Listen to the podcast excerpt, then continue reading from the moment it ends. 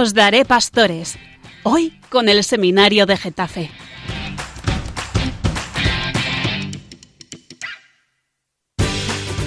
Qué alegría estar otra vez juntos, queridos radio oyentes. Estáis escuchando el programa Os Daré Pastores y hoy con el curso de propedéutico del seminario de Getafe vamos a hablar sobre la virtud de la esperanza, que es una virtud teologal. Repasemos, hay tres, fe, esperanza y caridad. ¿Por qué se llaman teologales? Teo es Dios, vienen de Dios y van a Dios. Las virtudes teologales vienen de Dios, se las tenemos que pedir a Él y nos llevan a Dios. Y en concreto hoy la virtud de la esperanza que la vamos a pedir para todos nosotros porque la necesitamos y la necesita el mundo y más pues con esta situación tan dura que está viviendo tantísima gente, bueno, estamos viviendo toda la humanidad. Pues comenzamos nuestro programa pidiéndole a la Virgen, Madre de la Esperanza, que nos conceda a todos nosotros esta gran virtud. Esperar contra toda esperanza, ese es el tema que estamos tratando en el programa de hoy. Y estáis escuchando Os daré pastores con el seminario de Getafe y más concretamente con el curso de propedéutico. Y ahora, en la siguiente sección, que es flashes bíblicos, nos van a hablar los dos Jorges y Pablo, Jorge Maldonado y Jorge Carrascosa y Pablo Soto. ¿Y de qué nos van a hablar? De cómo la hemorroísa y Jairo, el jefe de la sinagoga, son un ejemplo de esperanza para nosotros, ¿verdad? Pues venga, adelante. Flashes bíblicos.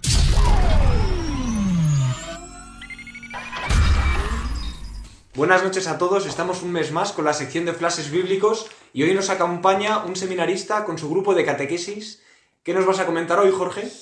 Bueno, pues hoy teníamos preparado la hemorroísa y la hija de Jairo, el pasaje de Marcos 5, y nada, era por un poco para hablar de sobre la esperanza. Pues nada, Jorge, coméntanos el pasaje y, y ya vamos escuchando cómo das catequesis. Genial, chicos, ¿estáis preparados? Sí, Jorge, estamos preparados. Genial, pues empezamos. Jesús atravesó de nuevo en barca a la otra orilla. Se le reunió mucha gente a su alrededor y se quedó junto al mar. Se acercó un jefe de la sinagoga que se llamaba Jairo y al verlo se echó a sus pies rogándole con insistencia. Mi niña está en las últimas. Ven, impón las manos sobre ella para que se cure y viva. Se fue con él y lo seguía mucha gente que lo apretujaba. Oye chicos, una cosa. Vosotros Poniéndonos un poco pues en la situación de Jairo, ¿cómo creéis que se sentiría él? Viendo también un poco pues estas palabras que, que él dice. A ver, Carlitos, ¿tú qué opinas? ¿Tú qué nos puedes decir? A ver, yo creo que pues Jairo debía estar muy triste porque veía a su hija muy enferma, estaba ahí en la cama, muy malita, sin poder hablar mucho, y hombre, imagino que estaría muy pues muy triste, Jairo. Claro. Es que tenía que ser complicado acercarse a Jesús rodeado de tanta gente. Yo la verdad es que estaría muy nervioso. Eso es, estaba, estaba pues muy nervioso, muy desesperado sería la palabra, ¿no? Estaba pues eso que, que no sabía qué hacer porque, bueno, ya pues, su hija, pues como dice, ¿no? Estaba en las últimas. Y, pero bueno, este, este hombre, ¿no? Pues Jairo no se detenía y, y pues eso, y había hablado, pues había oído hablar de, de Jesús, ¿no? Entonces, pues, pues bueno, aunque estuviera pues así muy, muy triste y que pensaba pues que, que su hija pues, le, pues no, iba, no iba a salir adelante, bueno, aún así tiene pues un, una pequeña esperanza, ¿no? Y por eso pues, pues se acerca a Jesús, ¿no? O sea, fenomenal. Bueno, pues vamos a continuar con, con la lectura del pasaje. había una mujer que padecía flujos de sangre desde hacía 12 años. Bueno, bueno, bueno, o sea, eso de los flujos, o sea, en esa época era una enfermedad. madre mía, o sea, no os lo podéis ni imaginar, o sea, esa mujer estaba, pues la pobre, pues un poco desesperada. O sea, para que os hagáis una idea, estaba, pues, marginada, o sea, nadie le hacía caso. Imaginaos como cuando vosotros, vuestros amigos, os ignoran. O sea, se- sería horroroso, ¿a que sí, no? ¿Qué, Sí, qué pues- debía pasar? Pues eso, ella estaba, y 12 años además, ¿eh? O sea que, uff, o sea, lo estaba pasando fatal. Como la edad de Carlitos. Eso Ah, es justo, imagínate. Entonces, bueno, entonces, eso es, mira, dice aquí, había sufrido mucho a manos de los médicos y se había gastado en eso toda su fortuna, pero en vez de mejorar, se había puesto peor. Oyó hablar de Jesús y acercándose por detrás entre la gente, le tocó el manto, pensando, con solo tocarle el manto le curaré. Inmediatamente se secó la fuente de sus hemorragias y notó que su cuerpo estaba curado. Joder, Jesús la había curado de estas heridas, madre mía, ¿eh? Esto es, es, es impresionante, ¿no? O sea, esta mujer... Oh, parecía un mago. Pero Carlitos, ¿cómo va a ser un mago? Jesús era el hijo de Dios, que no te enteras de nada. Eso es, bueno, a ver, o sea, Tenía Jesús capa. no era mago, eso es, era el hijo de Dios y bueno, pues Jesús pues tenía poderes pues para, para curar, ¿no? Pues para, porque había venido a eso, a, a curar a los enfermos, ¿no? Y, y, a- y ayudar a, a los más necesitados y a los, pues a los más alejados, a los que nadie quería. A los pecadores. Eso es, Entonces muy también bien. podía curar a la hija de Jairo. Sí, bueno, pero no te adelantes todavía, sí, ahora lo vamos a ver, pero muy bien, Carlitos, eso. Bueno, seguimos leyendo. Jesús, notando que había salido fuerza de él, se volvió enseguida en medio de la gente y preguntaba, ¿Quién me ha tocado el manto? Los discípulos le contestaban, ¿Ves cómo te apretuja la gente y preguntas, ¿quién me ha tocado el manto? Él seguía mirando alrededor, para ver a la que él había hecho esto. La mujer se acercó asustada y temblorosa al comprender lo que le había ocurrido. Se le echó a los pies y le confesó toda la verdad. Él le dice Hija, tu fe te ha salvado. Vete en paz y queda curada de tu enfermedad. Sí, claro. En este, pues en esta parte, ¿no? Es, es impresionante, ¿no? Pues como eh, a pesar pues de toda la gente que, que estaba ahí alrededor de él, Jesús se da cuenta de que hay alguien, ¿no? Que pues que le toca el manto, ¿no? Hay, hay, pues y, y, y, se- y se va por él, ¿no? Y, que se le toca implica. con esperanza. Eso es, muy bien, porque esa mujer, pues, al ver a Jesús, pues sintió esa esperanza, ¿no? Y, y, y a pesar, pues, eso de estar así, pues, 12 años y haberlo pasado fatal, pues también seguía, pues, con, con esa pequeña esperanza, ¿no? Y, y la esperanza, chicos, es lo que nos salva, ¿no? O sea, pues, ¿vosotros vivís con esperanza? Pues no lo sé, o sea, yo creo que tenía que ser muy complicado. Porque claro, ella estaba totalmente marginada. Estaba muy sola. Nosotros somos unos afortunados. Jugamos al balón con los amigos, en el recreo. Eso es, claro. Sí, pero bueno, pero aún así, pues eso hay que vivir con muchísima esperanza, ¿no? Porque si vivimos con esperanza, Jesús, pues nos va a curar, ¿no? Pues a lo mejor nosotros no, no tenemos estas cosas, pero pues nos, nos cura pues de, pues de nuestros problemas a veces que tengamos, ¿no? Pues de nuestras tristezas. Bueno, continuamos con el pasaje. Todavía estaba hablando cuando llegaron de casa del jefe de la sinagoga para decirle, Tu hija se ha muerto, ¿para qué molestar más al maestro? Jesús alcanzó a oír lo que hablaban y le dijo al jefe de la sinagoga, No temas, basta que tengas fe. No permitió que lo acompañara nadie más que Pedro, Santiago y Juan, el hermano de Santiago.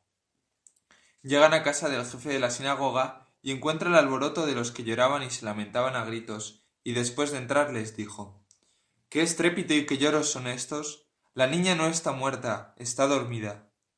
Se reían de él, pero él los echó fuera a todos, y con el padre y la madre de la niña y sus acompañantes, entró donde estaba la niña, la cogió de la mano y le dijo Talita Kumi, que significa Contigo hablo, niña, levántate.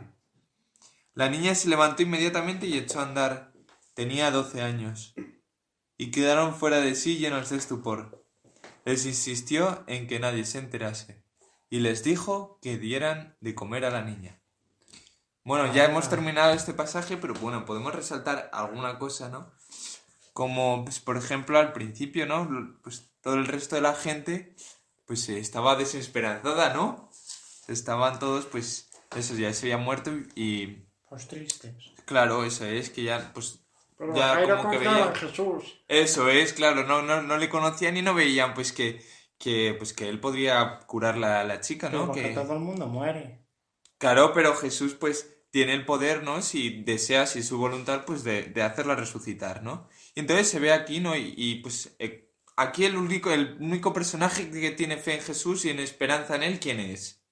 Jairo. Eso es, muy bien, el jefe, ¿no? Y los demás pues están eh, deprimidos, ¿no? Y, y además Jesús luego se lo dice, le dice, no temas basta que tengas fe, ¿no? Pues se ve aquí, pues Jairo que es un perso- una persona que, que tiene muchísima fe y por eso pues Jesús es capaz de hacer estas obras porque, porque él tiene fe. Entonces es muy importante, chicos, ¿no? Pues tener mucha fe en Dios, ¿no? Y confiar en Él para... Y esperanza en la vida eterna. Eso es, claro, porque si tenemos fe, Dios lo puede ¿Y todo. cómo es posible que tenga esperanza Jairo cuando todos los demás la habían perdido?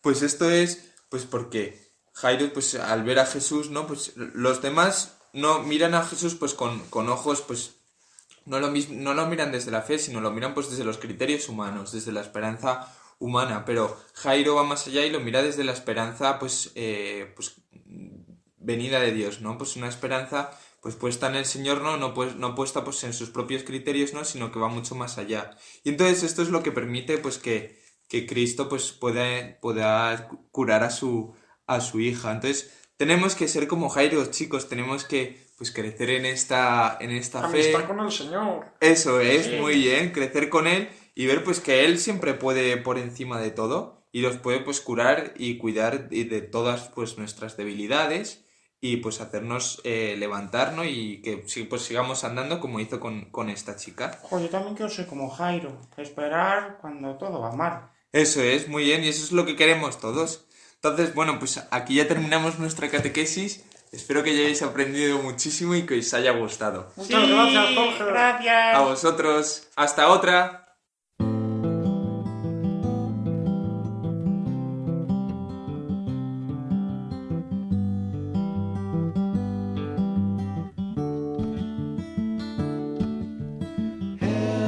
bless little baby.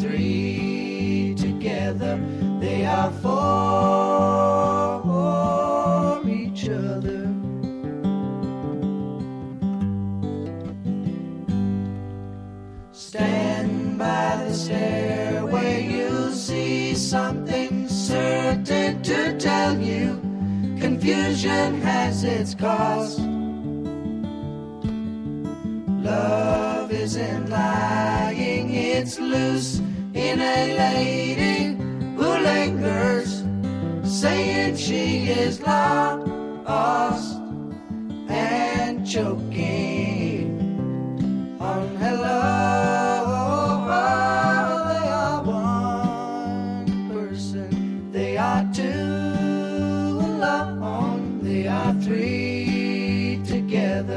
They are one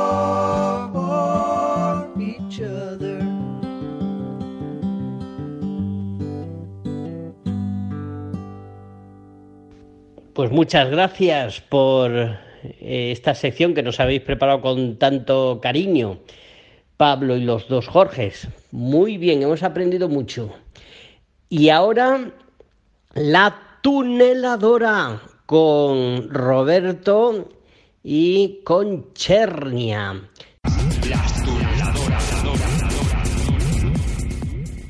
También son de propedéutico y nos van a hablar de la esperanza humana y la esperanza divina. A ver, a ver qué nos quieren decir con esto. Muy buenas noches, queridos oyentes, eh, a este nuevo capítulo de la tuneladora, eh, que hoy nos acompaña también eh, Alejandro y un servidor aquí, Roberto. Vamos a traerles un testimonio que seguramente a lo mejor os haya llegado porque ha sido muy viral por medio de WhatsApp y quizás en algún otro programa de, de radio, de una niña que ha fallecido recientemente, Teresa, eh, pues el día 7 de marzo eh, falleció habiendo pasado un largo periodo de, mm, pues, de hospitales porque mm, pa- padecía un tumor cerebral. Eh, bueno, pues nos llegó la noticia al seminario y, claro, eh, también mm, pues se nos trasladó que esta niña había, había entregado sus oraciones y sus dolores por, por bueno, los niños que lo pasan peor y por los sacerdotes y claro, en esa parte también a nosotros mm, nos, nos toca, ¿no? Porque en un seminario, precisamente donde estamos preparándonos, si Dios quiere, para recibir el orden sacerdotal, pues que mm, nos trasladen el testimonio de una niña que ha estado rezando por, por los sacerdotes, pues nos conmueve, ¿no?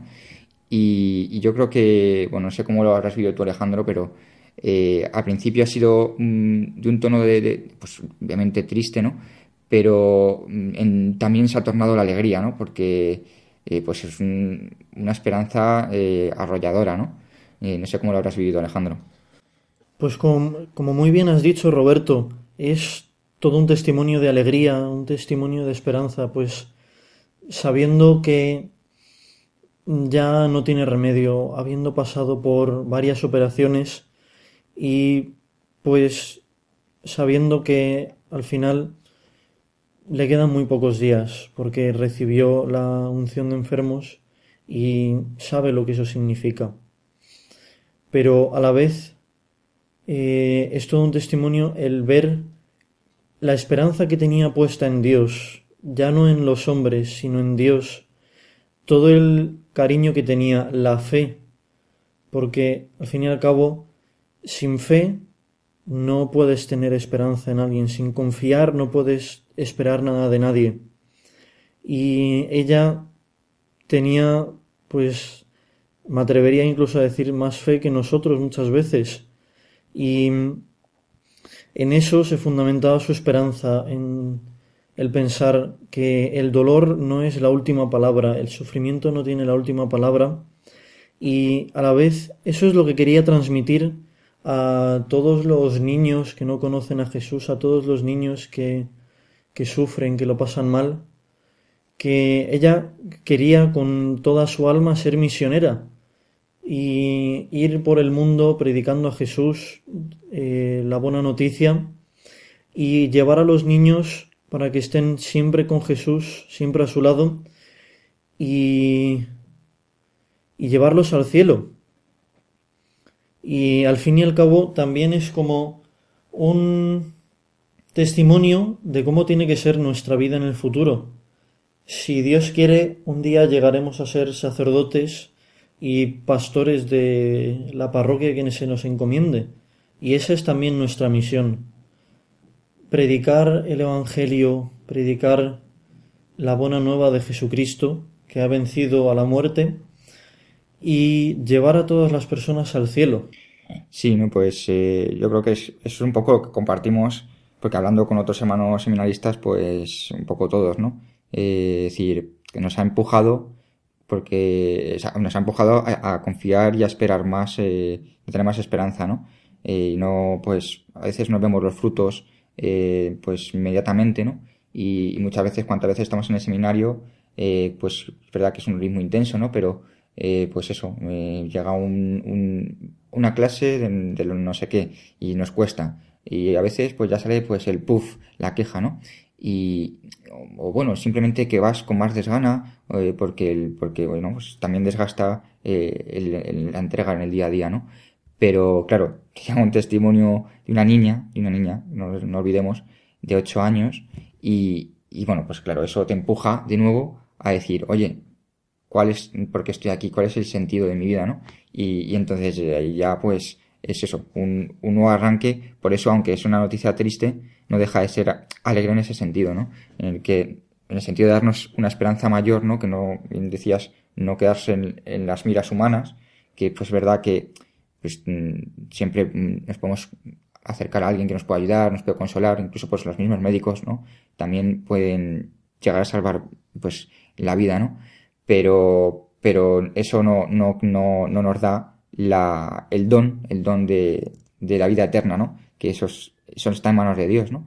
Y, y esta niña lo tenía muy claro, o sea, eh, porque también, como bien decías, recibió no solo el sacramento de la unción de enfermos, sino al mismo, al mismo Jesús, ¿no? La, la Eucaristía, eh, pues llevaron la comunión y, y es, es lo único que pedía, es lo único que pedía en los últimos días, ¿no? Eh, yo quiero, quiero, quiero estar otra vez con Jesús, quiero, quiero, mm, quiero recibir a Jesús y, y quería ser misionera y así, y así fue su deseo cumplido, ¿no?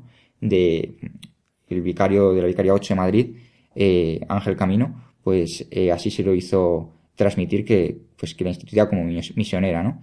Bueno, Roberto, aunque podríamos pasarnos horas y horas hablando de esto, me temo que lamentablemente se nos está acabando el tiempo y tenemos que dar paso a la siguiente sección. Bueno, la verdad es que ha sido un, un placer eh, hablar de un, un testimonio tan maravilloso como este y que nos transmite tanta esperanza. Y la verdad que, pues, buenas, buenas noches a todos, queridos oyentes, por este, este rato tan, tan paciente que nos habéis estado escuchando. Bueno, y antes de terminar, simplemente queríamos invitarles a que hicieran una sencilla reflexión. Ahora estamos en Cuaresma y recopilando las palabras del Papa Francisco, esto es un viaje interior. Y les queríamos invitar a que pensaran dónde tienen puesta su esperanza, en dónde confían. Así que muy buenas, les deseo muy buenas noches y les dejamos con la siguiente sección.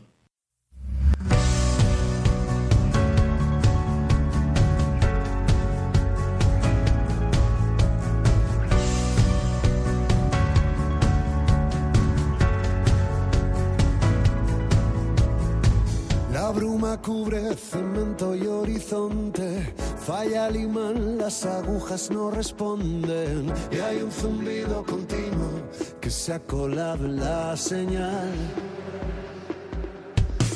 Convénceme de que este es nuestro norte, esta nebulosa de ideas en desorden, de necesidades urgentes, nacidas en caducidad. Pensado en huir de aquí?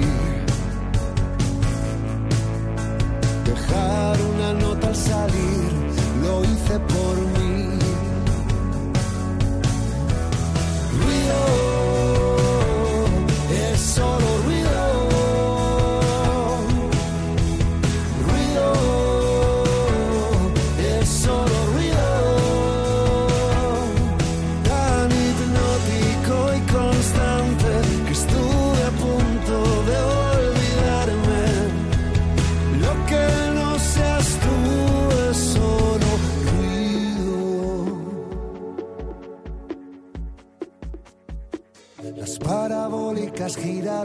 cabezas, susurran dulcemente, dinos que te inquieta.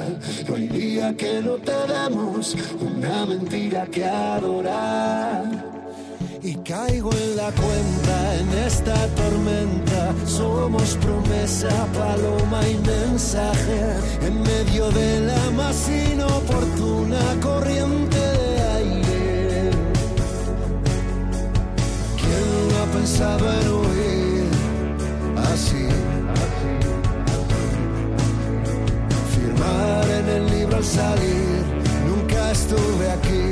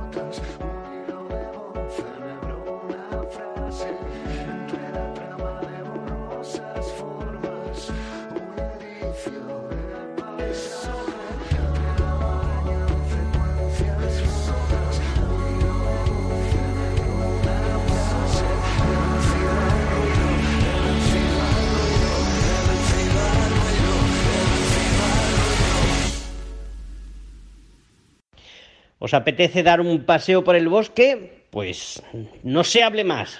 Venid con nosotros, con el seminario de Getafe, que os vamos a internar en nuestro bosque particular, el bosque de los libros. Y para eso tenemos un gran guía de este bosque, que es Javier Ramírez.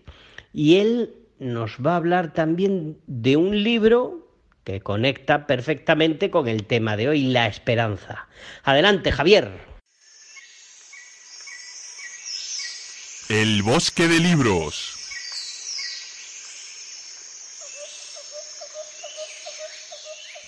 Muy buenas noches a todos, soy Javier Ramírez y esta vez me toca presentar el bosque de libros, como muy bien ha dicho don Jesús.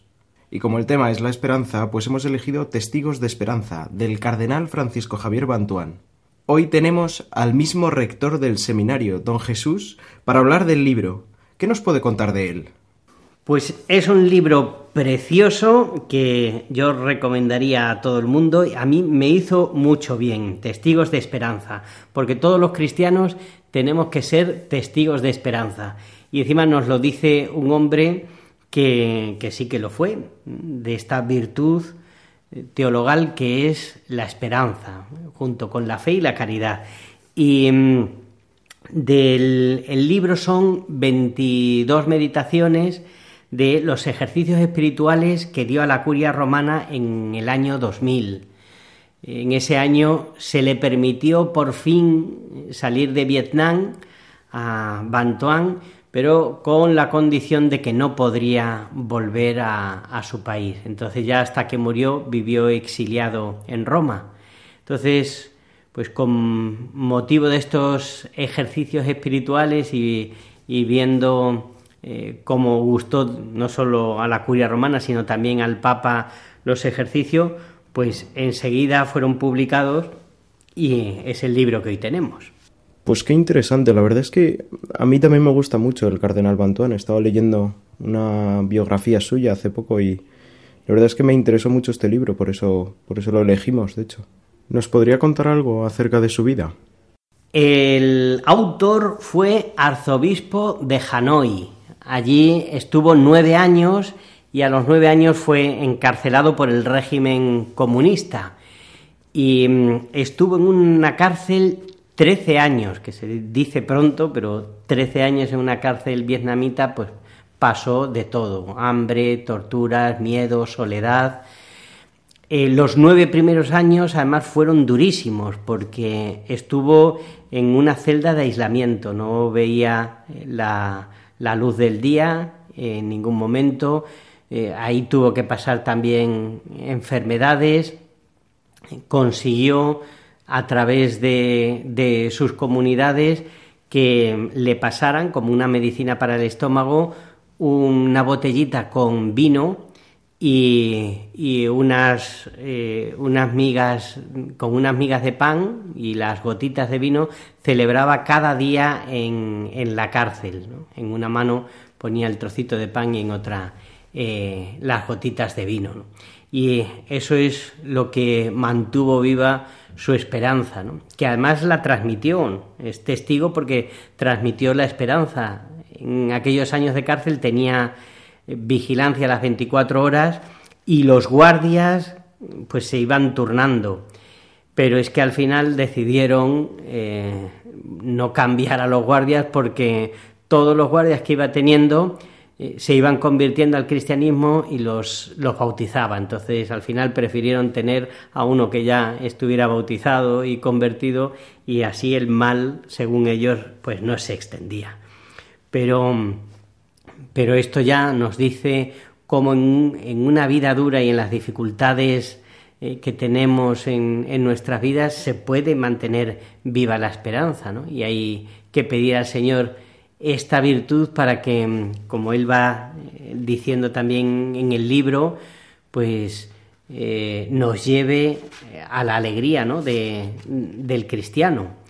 Él, en las meditaciones que, que va dando, pues va diciendo, pues además plagado de anécdotas de toda su etapa en la cárcel, como con la gracia de Dios podemos esperar en Dios durante toda la vida y a pesar de todas las dificultades. ¿Y este libro, cómo conviene leerlo? Eh, denos alguna recomendación para, para su lectura. Bueno, pues es un libro para meditar. Eh, como eh, pues se dice también en la introducción al libro, son las meditaciones de los ejercicios espirituales. Entonces es para leerlo poco a poco y luego para que nos demos tiempo, igual que en los ejercicios espirituales nos dan una meditación y luego rezamos, pues que nos demos tiempo para leer este libro. Es un libro para leerlo tranquilamente, para subrayarlo y luego pues para meditarlo delante del Señor. Pero de verdad que sí, que, que merece la pena que mm, nos dejemos empapar por este testigo de esperanza que es Bantuán, que mm, es un hombre, decían al final de su vida, los que le conocieron en Roma, que siempre tenía una sonrisa, que siempre estaba con, con mucho ánimo, ¿no? Pues que también nos transmita a todos nosotros este ánimo que transmite en, en el libro, pues que nosotros nos contagiemos y que contagiemos a otros de esta esperanza. Pues nada, Muchas gracias, Javier. Pues muchísimas gracias, don Jesús, por hablarnos de este magnífico libro. Damos paso ahora a la próxima sección. Un saludo a todos. Pues nos encomendamos al cardenal Bantuán y le pedimos que también interceda por nosotros y nos consiga también la virtud de la esperanza. Bueno, bueno, bueno. Eh, Viene ahora la sección del infiltrado. Recordemos que siempre buscamos algún seminarista que nos pueda contar cómo es el seminario por dentro. Y hoy son Meldon y Juan Liquiniano. Y tienen mucho que contarnos. Pues nada, no se hable más.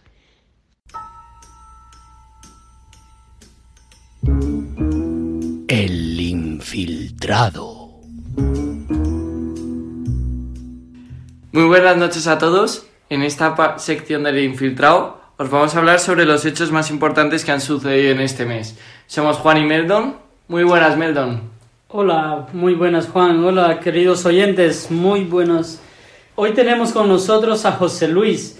Eh, cuéntanos, José Luis, ¿qué, ¿qué curso estás? ¿Qué edad tienes? Cuéntanos un poquito de ti antes de hablar del, acontecimiento de este mes. Vale. Soy José Luis, José para los amigos en el seminario, todo el mundo me conoce así. Tengo 23 años, estoy en cuarto de seminario y sí, el mes pasado, el febrero, recibí la admisión a órdenes, que es un paso como súper importante en la historia del seminario, en la historia personal de cada uno.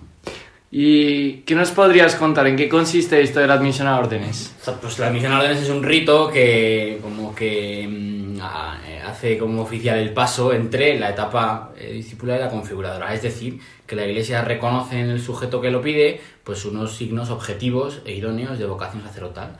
Entonces reconoce esa objetividad de la vocación y pide al, admitido que siga continuando su formación en los años restantes que le quedan hasta que culmine la ordenación primero diaconal y después presbiteral. Muy bien, José Luis, es un paso muy importante. Ya ves tú. Bueno, y cuéntanos eh, cómo lo has vivido, eh, porque claro, en el seminario eh, ya llevo varios años, pero entiendo que te quedan muchos. ¿Cómo has vivido pues este paso? Pues mira, este paso tenemos que haber recibido el año pasado, pero bueno, como vino el fin del mundo con la pandemia y tal, pues hubo ahí en marzo ya un cambio de, de ritmo y, bueno, pues es un paso que he vivido pues con mucha expectación, porque eh, de vivirlo, de, de, pasar tanto tiempo entre que lo tenía que haber recibido y de hecho cuando lo recibí, pues, pues había en, mí como una cierta... Mm, como decirlo, una cierta expectación, impaciencia, ¿no? De a ver si, pues, si el Señor me concedía esa gracia, ¿no?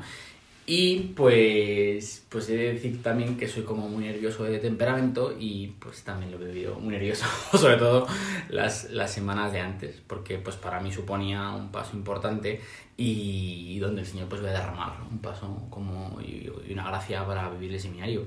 Pero creo que como lo más esencial, por resumir y no irme por, por los cerros de vida, pues creo que lo que más me ayudó de esta misión es eh, que la Iglesia acepta con alegría mi propósito de seguir formándome para ser un futuro sacerdote.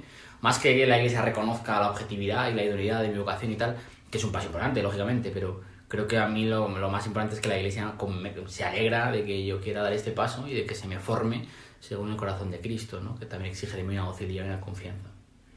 Claro que sí, nos alegramos todos, ¿no? Que, Sí, la verdad que es eh, una y, muy comunitaria. y eso me imagino que, claro, es un, ani- es un aliento para seguir en el camino, ¿no? sí, sí, sí. Saber que la iglesia te, te apoya y Mm, te respalda y te dice, vas por buen camino, Sin adelante. duda, claro. O sea, re- pues eso, eh, es como, como que el Señor te da una palmadita en la espalda y te dice, estamos yendo a Jerusalén, ¿no? Eh, ¿Quieres ir conmigo?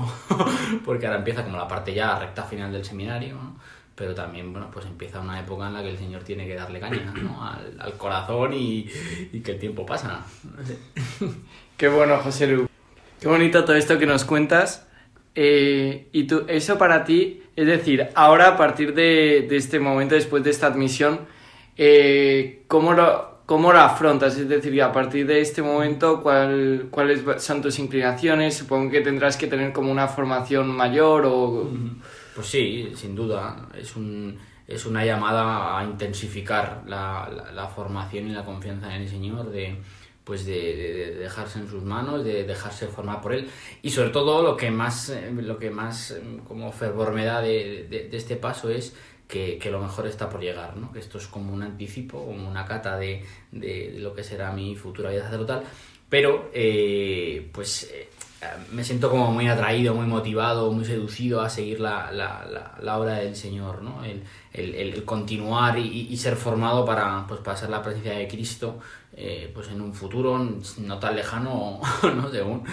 Pero, pero eso me siento como con muchas ganas de seguir eh, pues fiándome del Señor y de, y de que si el Señor ha sido fiel hasta estos años, eh, todos estos años en el seminario, pues sin duda lo seguirá siendo, ¿no? Y en esa fidelidad nos apoyamos, en esa excitante memoria del pasado, de pensar que el Señor ha estado con nosotros, de no olvidar en el corazón sus dones, pues eso nos sirve indudablemente como, no sé, como eh, pues eso, como, como un aliento para seguir el camino, que, que es lo que, que es lo bueno, o sea, que después de la misión siga habiendo vida en el seminario, ¿no? Hay que seguir estudiando, yendo a clase, rezando, o sea, que, que, la formación sigue, ¿no? Pero, pero, pero no sigue de la misma manera, ¿no? lógicamente.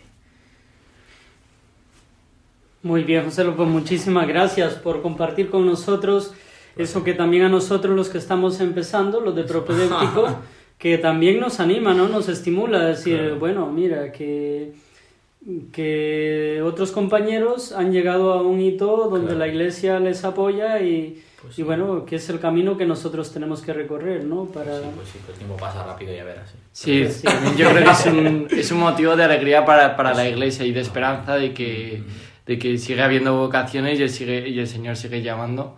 Y Pues duda. muchísimas gracias, José a Lu. vosotros. pues muchas gracias, José Lu. Vale, que vaya bien, ¿eh? Hasta luego. Nos vemos en el seminario.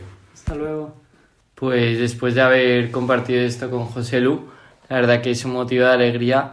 También queríamos compartir con vosotros que nosotros, los del propedéutico, este, estas dos semanas hicimos dos grupos para dividirnos, ya que, bueno, por motivos del COVID no pudimos ir todos juntos y fuimos al Museo del Prado y al Palacio Real. Cuéntanos tú un poco, Meldon, sobre el Museo del Prado, qué es lo que más te gustó y demás. Bueno, sí, la verdad que eh, yo había estado algo otra vez en el museo, pero esta vez me, me ha gustado más, ¿no? Porque, bueno, además esta vez sí que iba con un guía y me iba explicando las cosas. Y es, es bonito ver eh, cómo en, el museo eh, la mayoría de las obras artísticas que hay son religiosas, o sea, tienen una alusión, eh, yo que sé, un Cristo, la Anunciación, eh, la Inmaculada. mm, Bueno, hay mucho arte y, mm, es cristiano, ¿no? Eh, claro, mucha gente que nos decía la guía, que mucha gente que llega allí pues no sabe ni, ni quién es la Virgen y, y se encuentra con eso, tiene que explicárselos y bueno, a mí me ha gustado, ¿no? Ver eso. Y claro, se disfruta mucho del arte, la belleza. eh, estoy a- aprendiendo a conocer, a, a disfrutar de la belleza también, ¿no? A valorarla. Eh, bueno, eso es un poco lo que he vivido en, en el museo. Juan, ¿y qué tal tú en el palacio? Cuéntame. Pues yo la verdad que, o sea, estuve gratamente contento con, con la visita.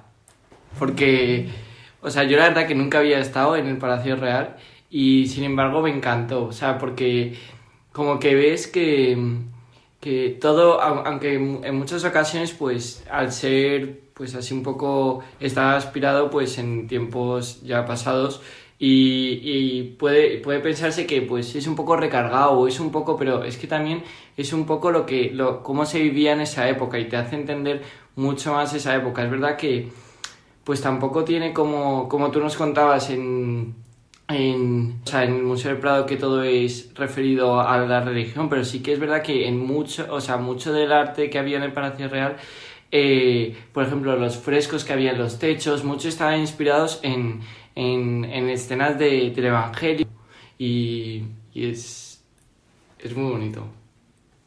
Muy bien, queridos oyentes, pues con esto los dejamos. Hasta la próxima ocasión. Hasta luego.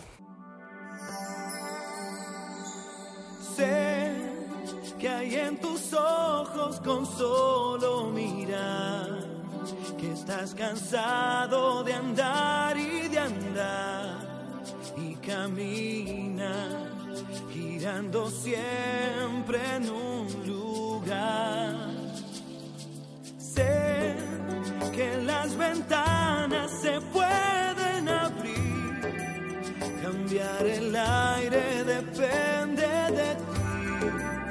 te ayudará, vale la pena una vez más saber que se puede, querer que se pueda, quitarse los miedos, sacarlos afuera pintarse la cara color esperanza, tentar al futuro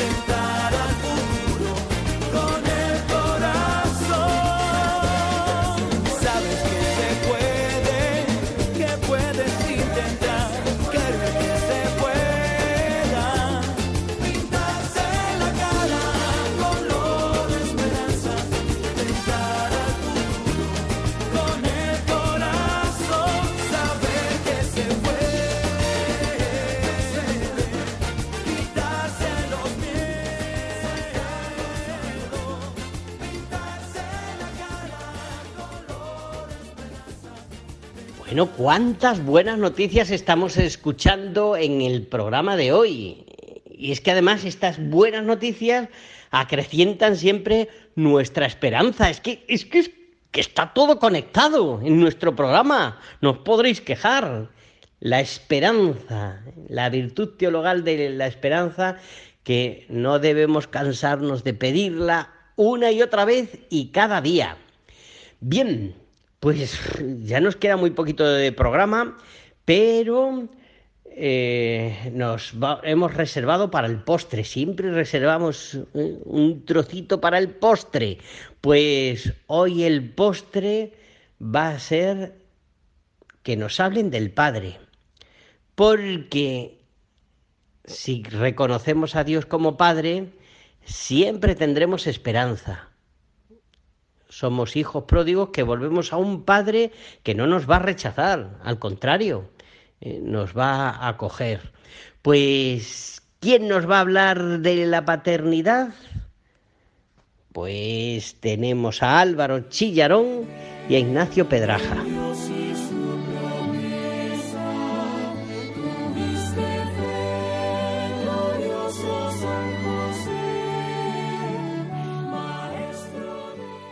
Muy buenas, queridos oyentes. Nos encontramos en la sección Corazón de Padre. Soy Ignacio, seminarista, y estoy con mi compañero Álvaro para entrevistar a don Iván Sánchez, formador del Seminario de Getafe, que hoy nos va a hablar de la paternidad a raíz de la figura del San José. Así es, Ignacio. Muy buenas, don Iván, ¿qué tal? Muy buenas, muy bien, gracias a Dios. Encantado Pues- de estar con vosotros y de reencontrarme con la audiencia de Radio María. Claro. Pues mire, usted ya sabe que esta nueva sección que hemos abierto a raíz del año convocado por Papa Francisco de San José, eh, queremos acercarnos a su figura y hemos querido contar con usted para que, pues frente a esta figura tan grande que es la de San José, eh, pues, si nos pudiera hablar eh, qué tiene que él enseñarnos eh, sobre la paternidad, ¿no? La paternidad que, que tuvo de cara a Jesús, ¿no? A veces nos es muy fuerte pensar el hecho de que Dios mismo quiso tener un padre en este mundo, ¿no? Y, y a nosotros como futuros sacerdotes, a usted que es sacerdote, Dios quiere dar esa paternidad de alguna manera al pueblo de la iglesia. ¿Qué, qué tiene que enseñarnos sobre la paternidad, San José? Pues muchas cosas, ¿no? Lo que creo más importante es eh, encuadrar el tema, ¿no? Creo que la paternidad podríamos definirla como un servicio abnegado a la vida del otro, ¿no? Y creo que las tres hitos están muy bien marcados, ¿no? Un servicio en cuanto que es un salir de nosotros mismos e ir hacia los demás, abnegado en cuanto que supone negar lo que no es Cristo en nosotros para dejar a Cristo que tome posesión de lo nuestro y a la vida de los otros. Los otros son los protagonistas, como lo fue eh, Jesús de la vida de San José, el que, el que- hacia el cual estaba volcada toda su existencia. San José tiene mucho que enseñar a, a la vida de cualquiera que ejerza una paternidad espiritual, sean educadores, sean padres naturales, pero a nosotros como sacerdotes y más concretamente a vosotros como seminaristas, pues me parece que es una figura crucial. Está claro que nadie se hace padre, que, sino que nos vamos haciendo al contacto con los hijos, ¿no? Y que no basta con traer un hijo al mundo, sino que es necesario hacerse cargo responsable de esa vida. Pues bien, ya en esta vida del seminario me parece que la paternidad eh, se concreta en, o el, el entrenamiento en esta tarea, precisamente en vosotros está en el ser hijos, porque se es padre en la medida en que se es hijo. No se es hijo y luego se es padre, no es una cosa consecutiva, sino que es una cosa que se va dando a la vez. Y también en vuestra fraternidad, asumiendo la responsabilidad de la vida de los otros, es una manera de ir entrenando pues este corazón sacerdotal y permitiendo que el Señor nos vaya concediendo la gracia para, para ello y también que nuestra madurez se oriente hacia la paternidad. Se puede orientar hacia muchos sitios, pero creo que en este mundo de hoy tan huérfano, eh, creo que este es un elemento esencial. Pues, pues muy de acuerdo, don Iván. Eso que ha dicho de, de el, ser hijo eh, se aprende en función pues, de, de que haya un padre delante, me recuerda mucho a esa figura trinitaria de que el hijo es hijo porque hay un padre, ¿no? Y el padre es padre porque hay un hijo. Y nosotros que deseamos aquí en el seminario, a través pues, de la formación que recibimos de ustedes, de los propios fieles, de la oración íntima con Jesucristo, pues configurar nuestro corazón conforme al suyo, sí que queremos ganar en todas estas cosas, ¿no? Y San José, pues desde luego fue alguien que hizo esto excelentemente. Cuando nos referimos a San José, siempre hay algo que destaca y es el tema de la vivencia de la castidad, ¿no? En, el saber poner a Jesús en el centro de su corazón, también a la Santísima Virgen María resalta en San José cómo, cómo vivía él pues la castidad. ¿Cómo podría enseñarnos él a nosotros como seminaristas el vivir la castidad? Bien, nuestra castidad también en este sentido supone un respetar la originalidad de la vida del hijo. Es decir, que también cada hijo tiene sus propios matices y luego también se da un camino a la inversa, que muchas veces no caemos en la cuenta. Y luego también que cada hijo colorea de alguna forma nuestra propia paternidad.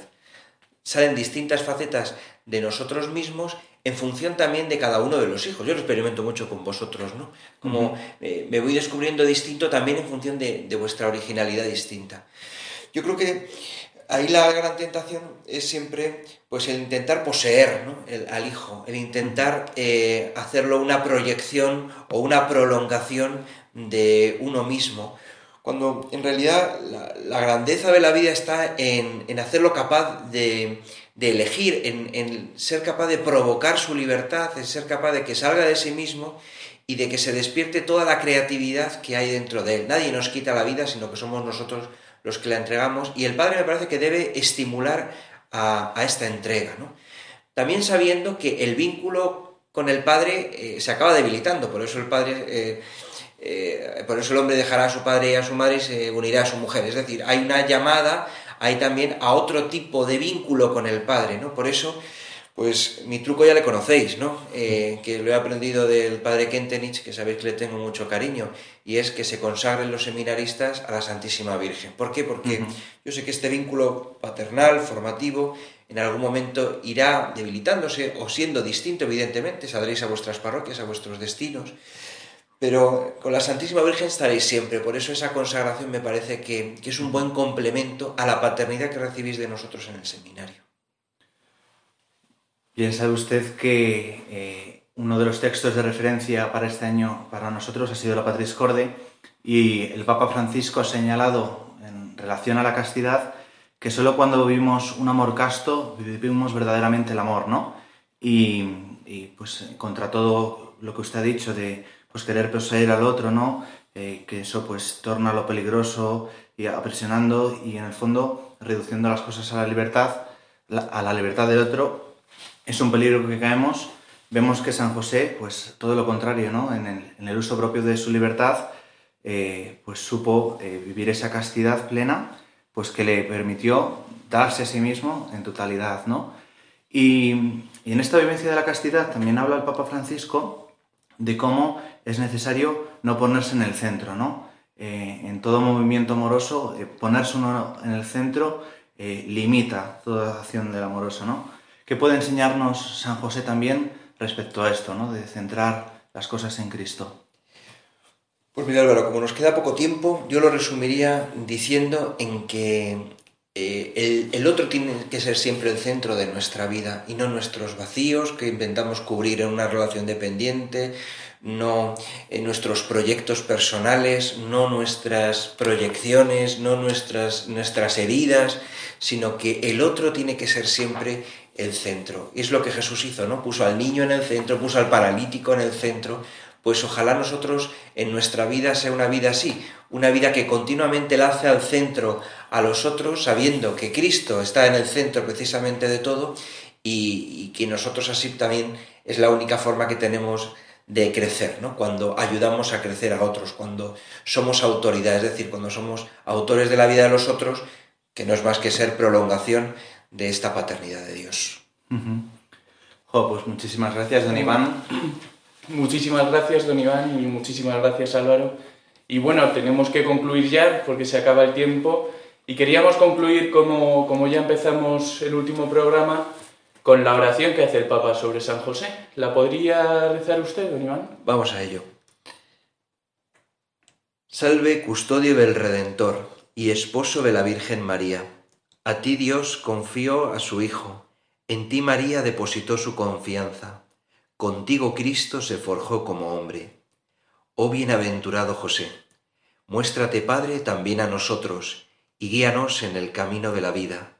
Concébenos gracia, misericordia y valentía y defiéndenos de todo mal. Amén. Pues muchas gracias, Iván. Muchas gracias a vosotros. Muchas gracias a todos.